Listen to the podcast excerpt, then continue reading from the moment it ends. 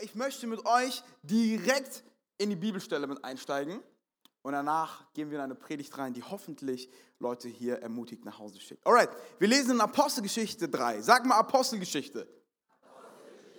Ich liebe das, wenn man, wenn man der Gemeinde sagen kann, was sie sagen soll. Ich liebe das. Okay, alright, super, Gott ist gut. Eines Nachmittags gegen 3 Uhr gingen Petrus und Johannes in den Tempel, um am Gebet teilzunehmen. Als sie hineinkamen, wurde gerade ein Mann hineingetragen, der von Geburt an gelähmt war. Hier ist eine wichtige Information, von Geburt an gelähmt war. Wie an jedem Tag wurde er an den Eingang des Tempels gebracht, der, all, der allgemein die schöne Pforte. Das ist immer interessant, wenn die Bibel uns so Namen gibt. Ne? Die schöne Pforte. Was das bedeutet, werden wir vielleicht später herausfinden. Damit er dort bei den Leuten betteln konnte, die zum Tempelbezirk reinkamen. Als er Petrus und Johannes sah, die gerade zum Temp den Tempel betreten wollten, bat er auch sie um etwas Geld. Petrus und Johannes blickten ihn aufmerksam an. Ist auch ganz spannend. Blickten ihn aufmerksam an. Und Petrus sagte, sieh uns an. Als ob es nicht reicht, dass sie ihn anschauen, sagten sie zu ihm, sieh uns an. Der gelähmte Mann blickte erwartungsvoll auf, weil er glaubte, dass er etwas bekäme. Kennt ihr das so? Ihr erwartet etwas, aber derjenige, der euch was gibt, der will euch aber was ganz anderes geben, aber eure Erwartungen sind so, okay, ich kriege jetzt was Nices und dann kriegst du ein High Five, aber du hast eigentlich einen Schokoriegel erwartet. Kennt ihr das so? Das ist so, so dieses, alright, okay. Und der, der, der, ähm, der, der gelähmte Mann blickt erwartungsvoll auf, weil er glaubte, dass er etwas bekäme. Doch Petrus sagte, ich habe kein Geld für dich. Eine Aussage, die jeder Student sagen kann. Ich habe kein Geld für dich. Aber was ich habe, gebe ich dir. Im Namen von Jesus Christus von Nazareth. Steh auf und geh. Und wir lesen weiter. Dann, dann nahm er den Gelähmten an der rechten Hand und half ihm auf. Als er das tat, wurden die Füße und Knöchel des Mannes geheilt und erhielten ihre Kraft zurück. Er sprang auf, konnte auf seinen Füßen stehen und fing an umherzugehen. Dann trat er gehend, hüpfend und Gott lobend ähm, mit ihnen in den Tempel. Die Leute sahen ihn gehend und hörten, wie er Gott lobte. Als sie erkannten, dass es der gelähmte Bettler war, den sie, den sie so oft an einer schönen Pforte, jetzt kommt das Wort wieder, schönen Pforte gesehen hatten, waren sie starr vor Staunen. Ah, interessant. Starr vor Staunen. Sie liefen hinaus zur Säulenhalle Salomos, wo, auch, wo der Gehalte sich dicht bei Petrus und Johannes hielt und alle staunten über das Wunderbare, das dort geschehen wird. Gott, ich danke dir von ganzem Herzen dass du gut bist, dass du heute Morgen reden möchtest, weil dass du hierher gekommen bist, um Menschen zu ermutigen, um Menschen Kraft zu geben. Und ich danke dir, dass dein Wort immer noch verändert, dass dein Wort immer noch Kraft hat. Und wir beten in den Namen Jesu Christi, dass wir empfangen, was Gott uns gibt. Und alle, die sagen, glauben, sagen Amen. Amen. Hey, meine, mein Titel für heute ist, falls du dir einen Titel aufschreiben willst, ist Plötzlich Hoffnung. Plötzlich Hoffnung. Sag mal zu deinem Nachbarn plötzlich Hoffnung. Also Basti, du musst schon in die Richtung. Also da sitzt ja niemand, weißt du? Du musst schon in die Richtung gucken. Plötzlich Hoffnung. Ich hoffe, du kannst was damit anfangen. Letztes Jahr haben einer meiner besten Freunde und ich uns einen Urlaub gegönnt und wir sind nach Lanzarote geflogen. Was uns später dann klar wurde, es ist ein, äh, ein Rentnerort, aber uns war das egal. Es war uns egal. Wir wollten Urlaub machen. Das war der Ort, wo Sonne geschienen hat und wo auf Urlaubspiraten gute Angebote gab. Also sind wir nach Lanzarote. Ich erinnere mich noch an die Unterhaltung, die ich mit ihm geführt habe. Und zwar, ey, das ist ja Spanien. Also ja, also sollten wir ein Spanisch-Wörterbuch mitnehmen? Nee, Mann, ich habe gelesen, da sind viele Deutsche, brauchen kein Spanisch. Alright, gut. Sind im Flugzeug eingestiegen, angekommen und wir fliegen erstmal in diese Insel und ich sehe, ich sehe die Schöpfung Gottes, ich sehe so eine Majestät. Naja, na gut, ab und zu muss man auch Gott die Ehre geben. So. Und ich sehe so, boah, sieht das schön aus. Landen, holen uns den Mietwagen und dann wollen wir so zu dem Ort fahren, wo wir, wo wir unsere Bleibe hatten. Und wirklich, wir fahren und fahren und fahren. Wir hatten so ein, so ein Fiat 500 oder so, keine Schleichwerbung, aber das war so ein ganz kleiner Wagen. Das war, wir haben ihn den Einkaufswagen genannt. Also so, so groß war wie ein Einkaufswagen. Und wir sind dann so gefahren und dann wurde es so schwer, als wir bergauf gefahren sind. Und dann waren wir so einer, an der höchsten Stelle und dann konntest du so runterschauen und wir waren so fünf Minuten von dem Ort entfernt, wo wir hätten übernachten sollen. Und wir haben uns angeguckt und wir hatten so zwei, zwei Männer, die zusammen Urlaub machen, die merken, die, äh, dass das Alter kommt, dass die weißen Haare sich nähern, immer mehr, mittlerweile sogar an einem Bart Platz finden. Aber wir dachten, aber wir dachten uns so, ey, lasst uns mal gemeinsam einfach genießen. Und wir standen nebeneinander, so wie Männer sind, wir müssen nicht viel miteinander reden. Wir haben einfach nur geguckt und wir waren happy. Dann sind wir in ein Auto eingestiegen, wollten weiterfahren, weil wir waren auch recht müde. Und auf dem Weg dorthin sind wir dann halt bergab gefahren und hinter uns waren zwei Fahrradfahrer. Und diese Fahrradfahrer waren schneller als wir, als, als, als wir mit dem Einkaufswagen und sind dann, haben uns überholt. Und wir denken so, ey, ich so, gib mal Gas, kann ja nicht sein, dass wir überholt werden. Kurz danach, wirklich, die waren so 10, 15 Meter entfernt, sehen wir, wie ein Fahrradfahrer, glaube ich, die falsche, also falsche, die Vorderbremse drückt und fliegt so zwei, drei Meter in die Luft und knallt auf den Boden. Und wir denken uns, was ist denn jetzt hier passiert? Und in dem Moment haben wir all das natürlich getan, was, was in der Fahrschule beigebracht wird. Wir haben uns an alles gehalten. Wir haben natürlich, erstmal sind wir weitergefahren, haben wir nicht, wir haben einfach auf die Bremse gedrückt, sind ausgestiegen, haben die Türen offen gelassen, bis wir gemerkt haben, ey, drück mal die, du musst, du musst die Handbremse ziehen, dann musst du Warnblinker anmachen. Dann ist der eine zurückgerannt und ich war dann der Erste am Unfallort und ich sah einen, einen, einen jungen Mann, Mitte 20, der dann an einer sehr schwierigen Position lag und auch so die ein oder andere Körperteil ein bisschen verdreht war. Und dann kam der andere Fahrradfahrer auch an und schrie dann irgendwann auf, auf irgendeiner Sprache was und dann stellt sich auch raus, dass das der Bruder war und beide waren Tschechen. So, jetzt wird es interessant. Dieser Mann braucht unsere Hilfe und ich, ich, ich weiß nicht, wie es bei dir so ist, aber ich funktioniere gut unter Druck, oder? Kennt ihr das? Unter Druck wisst ihr ganz genau, was zu tun ist. Nein, es war Spaß, ich habe keine Ahnung, aber ich war komplett in Panik gerade. Hilfe, der stirbt! Jens, hol jemanden. Wen denn? Hier ist niemand. Hol Je Jesus. So, das war Panik pur. Ein Schwarzer allein auf Lanzarote schreit. Es war, es war nicht zu fassen. Du, das, das hättest du dir nicht ausmalen können. Ich schrei, ich schrei, ich schrei, keiner.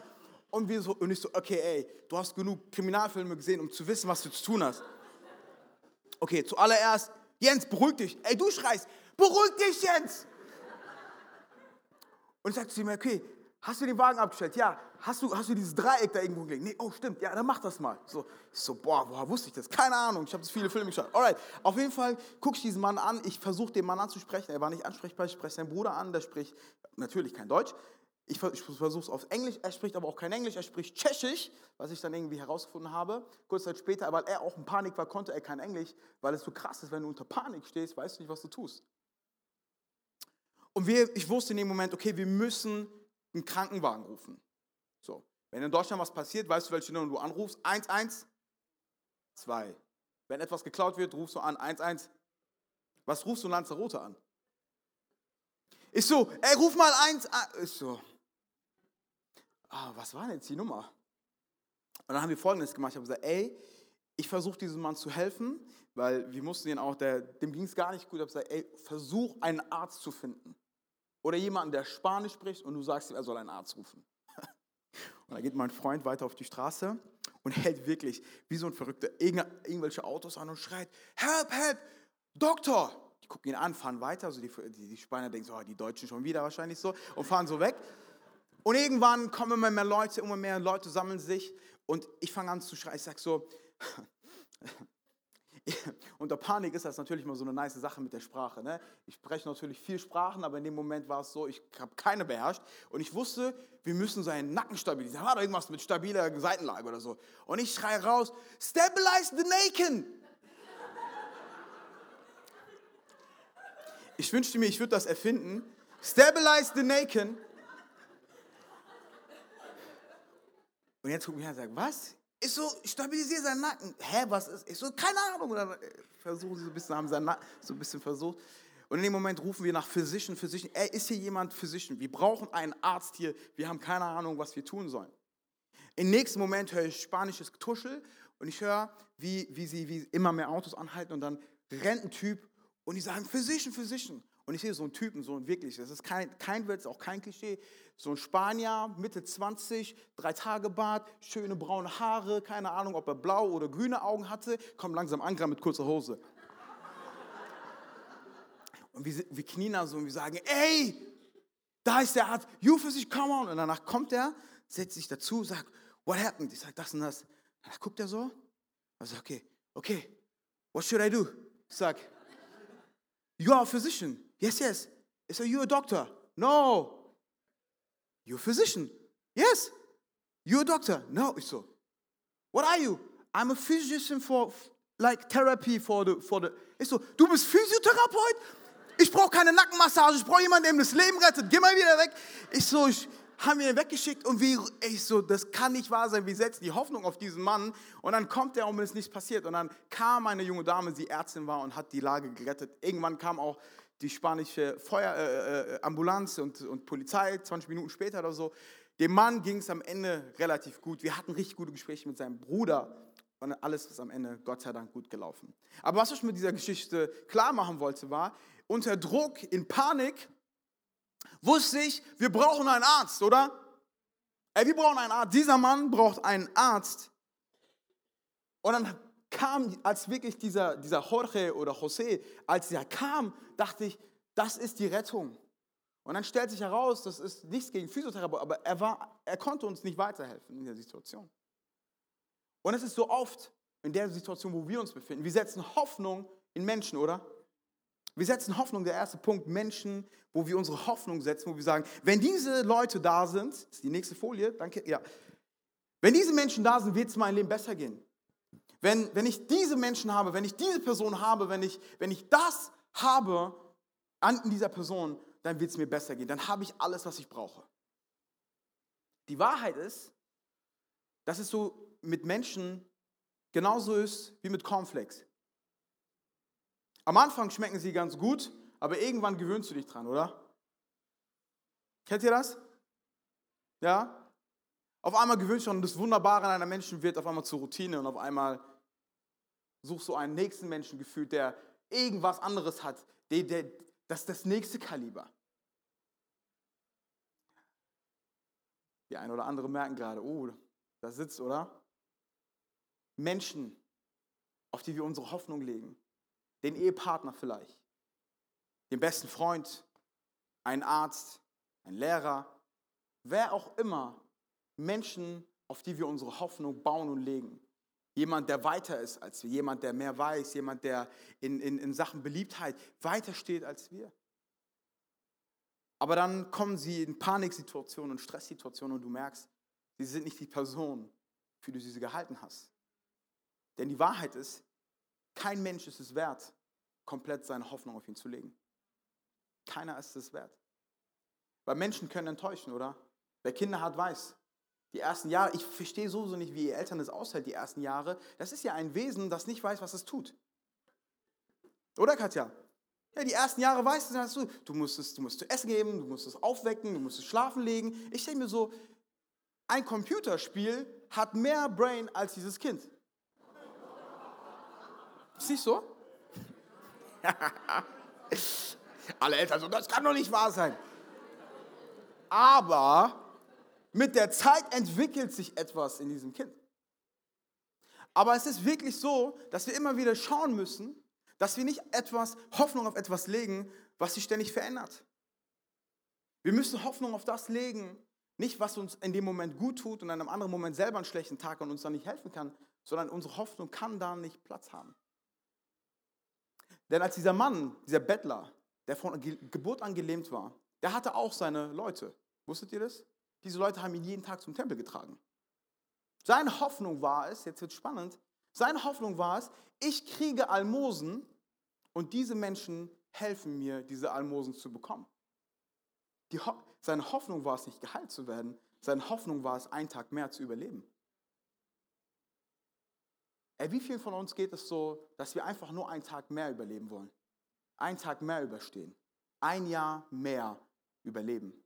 Ein, ein Jahr mehr die Dinge irgendwie noch gehandelt bekommen. Und wir haben Menschen um uns herum, die uns irgendwie helfen, das zu bekommen. Aber die tatsächliche Heilung, die tatsächliche Veränderung, die können sie doch nicht geben, oder? So viele Tempelbesucher, so viele Leute, die reingehen in diesen Ort, aber keiner kann ihm helfen. An dem heiligsten Ort überhaupt, aber keiner kann ihm helfen. Viele Menschen legen auch ihre Hoffnung auf die Zeit. Nicht die Zeitung, sondern die tatsächliche Zeit. Zu sagen, es wird irgendwann mal besser. Kennt ihr das? Es wird doch irgendwann besser. Oder sich zurückflüchten in eine andere Zeit, die vergangen ist und sagen, oh, damals war es noch besser. Damals ging es mir noch gut. Damals, als ich diese und diese Person hatte oder als ich das und jenes getan habe in meinem Beruf und als ich noch diese, diese Sachen hatte, da ging es mir noch und da hatte ich Hoffnung. Zeit ist für viele Menschen, auch für mich immer wieder ein Faktor, der gefährlich sein kann als Hoffnungsträger. Denn auch die Zeit ist nicht dazu bestimmt, Hoffnung zu geben. Denn wir sehen hier, dass wirklich, ich habe mir so gedacht, ich habe die Bibelstelle mehrmals gelesen und auch so ein bisschen recherchiert, eine, das Wunder geschah um 15 Uhr nachmittags. Das ist somit so die unspektakulärste Zeit, die es im Tag gibt, oder? 15 Uhr. So, das ist so kurz vor Feierabend, aber es ist auch schon viel, viel später als deine beste Zeit, die du hattest. So, du hast deine Energie schon verausgabt, jetzt ist noch so, okay, noch zwei Kaffee und dann ist noch die Zeit bald um, oder? 15 Uhr. Irgendwann mitten im Tag, nichts Spektakuläres. Ihr werdet nicht sehen, dass das beste Fußballspiel um 15 Uhr läuft. Oder? Kein Kinofilm wird, am, wird, äh, wird seine Premiere erleben um 15 Uhr. Du wirst, außer am Kindergeburtstag, willst du deine Leute auch nicht um 15 Uhr einladen. Außer es ist samstags und du hast viele Kinder zu Hause und sagst, okay, 15 Uhr. Aber sonst, 15 Uhr ist nicht spektakulär. Und ich finde es so interessant, dass Gott nicht im Spektakulären etwas tut, sondern im Gewöhnlichen etwas macht. 15 Uhr ist etwas Unspektakuläres. Es ist eine Zeit. Und ganz oft ist es so, dass wir erwarten, ey, wenn mein Abend kommt, wenn diese Zeit ist, dann habe ich meine Hoffnung. Wenn dieser Moment, wenn dieses Event stattfindet, wenn diese Konferenz ist, wenn dieser Prediger zu mir, wenn ich diese Musik und auf einmal ist Hoffnung gekoppelt an Zeit. Aber auch das ist kein so guter Hoffnungsträger, oder? Der Ort, ist der Ort nicht die Lösung? Der Ort muss doch voller Hoffnung sein. Der Ort, an dem wir sind oder der Ort, an dem wir hingehen, der muss doch eine Möglichkeit sein, wo wir unsere Hoffnung leben können. Die Kirche ist auch ein Ort, da habe ich doch Hoffnung, oder? Ort. Kann es sein, dass ich da meine Hoffnung finde? Und das Interessante ist, dieser Mann wird jeden Tag an den Tempel gebracht. Das ist der heiligste Ort im ganzen Land. Das ist der Ort, wo Gott am nächsten eigentlich ist, oder? Das ist der Ort, wo du hingehst, wo du weißt, ich bin jetzt, ich, ich komme durch die Vorhöfe und ich trete ein in die Gegenwart Gottes. Das ist der Ort, wo jeder Gläubige weiß, da ist Gott. Aber jeden Tag wird dieser Gelähmte dahin gebracht. Und der, der Ort selbst gibt ihm nicht mal die Hoffnung. Weil das, was sich vom Ort erhofft, und jetzt wird spannend, meine Geschwister, ist nicht die Heilung, sondern einfach nur einen Tag mehr überleben, oder? Ich habe ein Beispiel für euch mitgebracht, dafür brauche ich meine Freiwilligen jetzt. Ich liebe es immer praktisch. Es gibt ja immer so Spannungskurven in der Predigt und dann gibt es immer so eine Zeit, wo man wieder die Leute aufwecken muss. Und das ist jetzt der Zeit. Oder die Zeit, okay, so, Ihr beiden seid Petrus und Johannes. So. Und du darfst dich mal hinsetzen, Basti, weil du kannst ja noch nicht gehen. Du bist, ja. ja? So. Und Petrus und Johannes sind wohin auf dem Weg zum Tempel, oder? Sie gehen zum Gebet. Sie gehen zu einer unspektakulären Zeit, zu einem Ort und machen etwas, was sie immer machen. Diese beiden sind unterwegs, hinzugehen in einem Ort, wo viele Menschen auch sind. Weil da steht ja, das ganze Volk seien dann und so viele Menschen waren da, die auf einmal gesehen haben, dass er geheilt wurde. So viele Menschen sind an diesem Ort. Aber der Tempel als Ort genügt nicht als Fundament oder als Stadtteil oder als Gebäude, sondern er muss getragen werden. Und jetzt sehen wir die beiden, jetzt nicht Petrus und Johannes, sondern ihr seid jetzt zuallererst die Freunde von ihm, die ihn jeden Tag immer auf dieselbe Stelle bringen. Also mach mal. Die packen sich ihn und er freut sich, denn er weiß, der Tempel, liebe Freunde, ist eine gute Einnahmequelle. Wisst ihr das? Der Tempel ist eine liebe Einnahme. Ihr könnt euch kurz hinsetzen. Danke, ich hole euch gleich nochmal.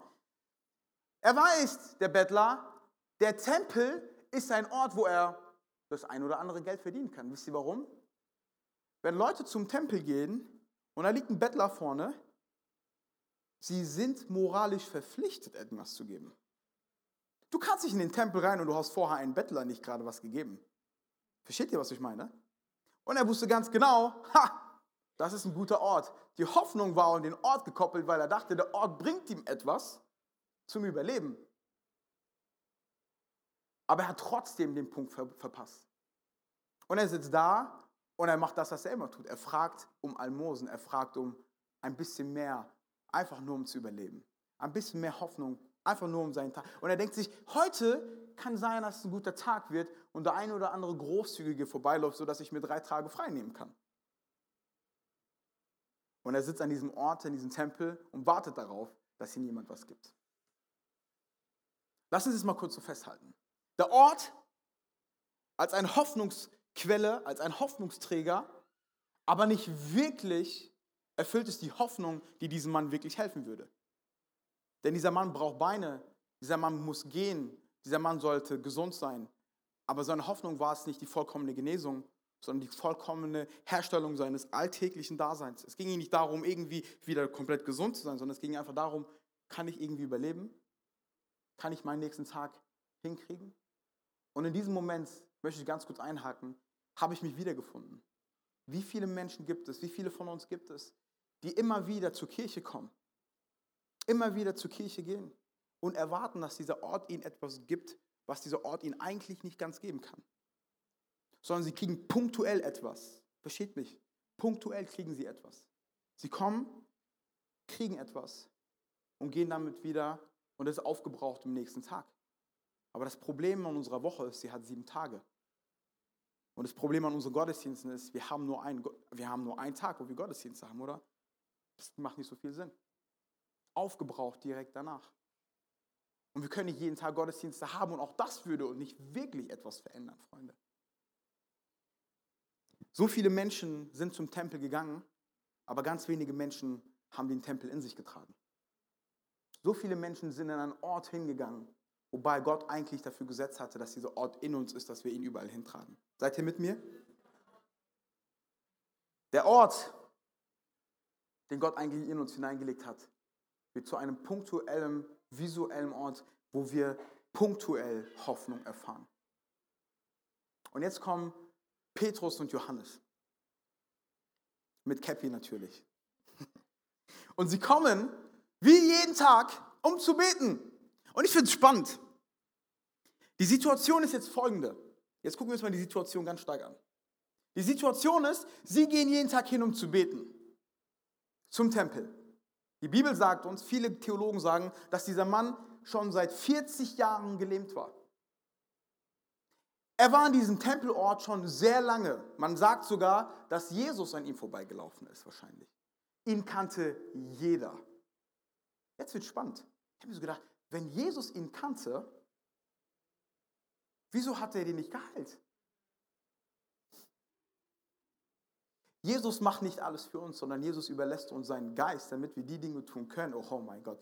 Damit wir die Dinge tun können, die er getan hat. Halleluja. Halleluja. Ey, Jesus läuft an diesem Mann vorbei. Die Jünger laufen an diesem Mann vorbei. Aber irgendwas ist an diesem 15 Uhr Nachmittagsgottesdienst im Tempel anders. Und zwar diese zwei Jungs, die sich denken, okay, merkt euch, Petrus war noch vorher derjenige, der Jesus dreimal verraten hatte. Petrus war derjenige, der seiner ganzen Verantwortung und seiner ganzen Identität entflohen ist. Jetzt auf einmal sehen wir nach, dem, nach der Taufe im Heiligen Geist, nachdem der Heilige Geist gekommen ist, sehen wir, dass sich etwas verändert hat. Es hat sich etwas verändert. Nicht visuell, er sah genauso aus. Auch nicht geruchsmäßig. Er hat immer noch nach Fisch gerochen. Versteht ihr, worauf ich hinaus will? Du kannst immer noch genauso aussehen. Du kannst immer noch genauso riechen. Du kannst noch in demselben Ort sein. Aber was sich verändert und ausschlaggebend ist, ist das, was in dir passiert ist. Und jetzt kommen diese beiden Jungs, stellt euch mal von da vorne hin. Wir machen es mal dramatisch, okay? Come on. Basti denkt sich, okay, so kriegen wir mal heute wieder ein paar Münzen zusammen. Und dann sieht er die Jungs und er sie an und er sagt, hey! Jetzt darfst du hey sagen. Sagt er, habt. Und die so, jetzt wird's. Normalerweise ist ja so, wo man sagt, ja, ja, und läuft weiter oder man gibt und geht, weil man ist ja auf dem Weg zum Tempel, man muss ja moralisch korrekt sein. Man muss ja beim Herrn, also du kannst ja nicht. Aber in dem Moment passiert etwas anderes. Eine Einstellung wird klar. Eine Verankerung wird klar. Und zwar, hey du, Silber und Gold habe ich nicht. Und jetzt versteht mich nicht falsch. Ihr dürft euch kurz hinsetzen, damit die Leute mich sehen können. Es ist nicht eine Aussage von, ich habe nichts. Es ist nicht eine Aussage von, ja, ich bedauere, dass ich nicht Gold und Silber habe. Petrus wiegt hier nicht zwei Sachen gegeneinander auf, sondern Petrus sagt, ja, ja, das habe ich nicht, aber der Grund, wieso ich es nicht habe, ist, weil wir am Anfang alles geteilt haben und ich habe es weggegeben für Gott. Aber was ich habe, was viel wichtiger ist, das ist der Name Jesus. Ich habe hab mich gefragt, was ist, wenn Kirche ein Ort ist, der jeden Tag sichtbar ist in der Gesellschaft? Wenn Kirche ein Ort ist, der nicht nur auf Instagram, auf Facebook-Posts oder auf Flyerkarten zu sehen ist, sondern wenn Kirche ein Ort ist, den wir überall hintragen. Was ist, wenn Kirche ein Ort ist, den du in deiner Arbeitswelt teilen kannst? Was ist, wenn Kirche ein Ort ist, den du in deine Schule mitbringst? Was ist, wenn Kirche ein Ort ist, der auf einmal lebendig wird, weil der lebendige Gott in uns lebt? Was ist, wenn Kirche nicht nur, komm on, die könnten Applaus dafür geben. Was ist, wenn Kirche nicht mehr punktuell ist? Jetzt kommen meine beiden Helden, Petrus und Johannes, und sie sehen diesen Mann an und wir gehen jetzt in die Bibelgeschichte rein, in Apostelgeschichte 3, 4 bis 6. Sie sehen ihn wie an? Sie sehen ihn wie an? Aufmerksam. Sag mal zu deinem Nachbar, aufmerksam. Und jetzt sag mal zu deinem Nachbar, sei jetzt mal kurz aufmerksam. Petrus und Johannes, David, sehen ihn aufmerksam an. Etwas ist passiert. Das Gewöhnliche, die Routine, wurde auf einmal nicht mehr zur Routine und zum Gewöhnlichen, sondern es wurde auf einmal zu etwas Heiligen. Es wurde zu etwas Besonderem. Wir unterschätzen das Leben, das Gott uns gegeben hat, weil es Routine geworden ist, oder? Es ist immer dasselbe. Aber die Wahrheit ist, dass Gott der in uns lebt, in jeder Routine etwas Besonderes machen möchte. Und sie sehen ihn aufmerksam an. Das bedeutet, dass sie ihn anschauen und ihn komplett wahrnehmen. Wann ist das letzte Mal, wo wir die Menschen in unserer Umgebung wirklich wahrgenommen haben? Wann ist das letzte Mal, wo wir unsere Nachbarn, Arbeitskollegen, Freunde wirklich aufmerksam angeschaut haben? Wo wir nicht hingegangen sind mit der Intention, ich will diese Person bekehren oder evangelisieren oder wie man es sonst heilig ausdrückt, sondern zu sagen, was ist eigentlich bei der Person falsch? Und was sie gesehen haben, war nicht das die Krankheit. Sie sahen nicht den Bettler. Es ging ihnen darum, dass sie gesehen hatten, dass dieser Mann komplett seine Hoffnung verloren hatte. Denn er hat nicht darauf gehofft, geheilt zu werden. Denn dieser Mann wusste, diese Jungs waren mit diesem einen Heiler unterwegs. Sie sahen, dass dieser Mann keine Hoffnung mehr hatte. Sie sahen, dass dieser Mann seine Hoffnung dahin gelegt hatte, einfach nur einen Tag mehr zu überstehen. Und ich möchte dich heute ermutigen. Gott ist hier und möchte dir sagen, er ist nicht da, um dich einen Tag mehr zu ermutigen, sondern er möchte etwas Grundlegendes in dein Leben reintun. Und sie sehen ihn an und er merkt dann, wow, wow, wow, die gucken mich aufmerksam an. Jetzt klingelt es in der Kasse. Jetzt klingelt es. Das ist mindestens ein 50er. Mindestens. Das heißt, ich kann drei Tage erstmal nichts tun. Und sie sehen ihn aufmerksam und jetzt sagen sie Folgendes zu ihm. Sie sagen zu ihnen, wie, was sagen sie? Siehe uns an. Es ist nicht nur genug, wenn wir Hoffnung bringen wollen, dass wir etwas aufmerksam anschauen, sondern wir müssen von der Situation, von den Menschen, die wir begegnen, wir müssen auch von ihnen die volle Aufmerksamkeit haben. Volle Aufmerksamkeit haben. und sagen, sieh uns an, guck mich an, guck nicht, wer ich bin, sondern guck, was ich dir geben kann. Und jetzt erwartet er den 50er, oder? Ja, ja. Jetzt kann man schön bowlen gehen, Kino, ganz gechillt, McDonalds essen oder Burger King. Kannst sogar noch ein paar Freunde einladen, oder? Und er denkt sich, ja, das ist es. Aber was er nicht checkt, ist, diese Männer Gottes sind nicht gekommen, um etwas Vergängliches zu geben. Sie sind nicht gekommen, um ihm Geld zu geben. Sie sind gekommen, um Gottes Wort ihm zu geben. Gott ist nicht hier, um eine temporäre Situation zu erledigen oder eine temporäre Heilung zu schenken, sondern Gott möchte eine ewige Wahrheit in unser Leben tun. Und die Wahrheit war, dieser Mann hat nicht Geld gebraucht, dieser Mann hat gebraucht, dass seine Beine funktionieren. Und sie sagen sie uns an, er sieht sie an, und dann geben sie ihnen das, was sie haben. Und zwar sagen sie in den Namen von Jesus von Nazareth. Steh auf und geh. Und jetzt wird spannend. Hier können wir sagen, dass es ein Wunder vollbracht ist und Hammer erläuft. Hier steht in der Stelle, ähm, ah, jetzt egal. Okay, das ist in der nächsten Folie gewesen, aber die habe ich nicht drauf, egal. Steht, dass Petrus ihn an einem rechten Arm packt. Und dann hebt er ihn auf. Und dann kehrt die ganze Kraft in diesen Gelähmten und er springt, rennt ein bisschen umher, du kannst ein bisschen rumrennen und die dürfen schon mal hinsetzen. Wir diesen Applaus mal für die Jungs erstmal. Sehr gut, Basti.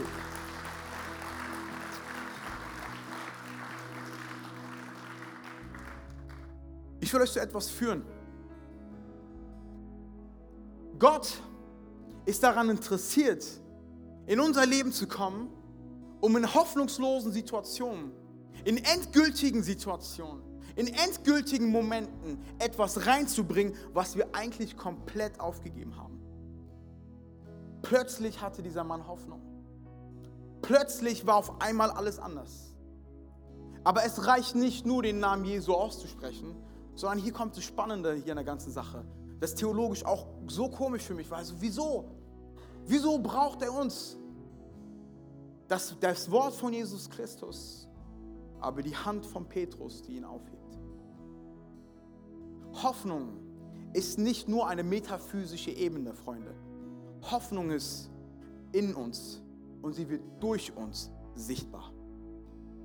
Ich wiederhole es nochmal. Hoffnung ist nicht etwas, was oben herumschwirrt und wir sagen, ja, es ist irgendwo oben und ich versuche mal darauf zuzugreifen, sondern wenn Hoffnung in uns lebt, dann wird sie sichtbar für die Menschen um uns herum. Sie wird sichtbar und greifbar für die Menschen um uns herum. Und jetzt ist die Sache, worauf genau legen wir die Hoffnung? Der ein oder andere, der mit Struktur in seinem Kopf arbeitet, denkt, okay, was ist jetzt die Hoffnung? Teddy, sag es mir, bring es jetzt auf den Punkt, bring mich zu dir, bring es nach Hause. Ich sag dir, was die Hoffnung ist. Es ist nicht die Situation. Es ist nicht das Wunder. Die Hoffnung ist auch nicht, dass Menschen kommen, um uns zu helfen, sondern die Hoffnung liegt immer auf den Namen von Jesus von Nazareth. Die Hoffnung, Halleluja, liegt im Namen von Jesus von Nazareth. Dieser Jesus ist immer noch die Hoffnungsquelle Nummer eins. Dieser Jesus ist immer noch unser Anker. Sein Name hat immer noch Kraft. Sein Name ist nicht nur ein cooles Tattoo-Logo, Freunde. Sein Name ist immer noch mächtig. 2000 Jahre später ist immer noch kraftvoll. 2000 Jahre später gibt immer noch Hoffnung. Come on, 2000 Jahre später heilt es immer noch Herzen. 2000 Jahre später bringt es in Angst Liebe hinein. 2000 Jahre später ist der Name Jesus immer noch die Hoffnung Nummer eins. Wir lesen später, der Name von Jesus hat diesen Mann geheilt. Und ihr wisst alle, wie krank er war.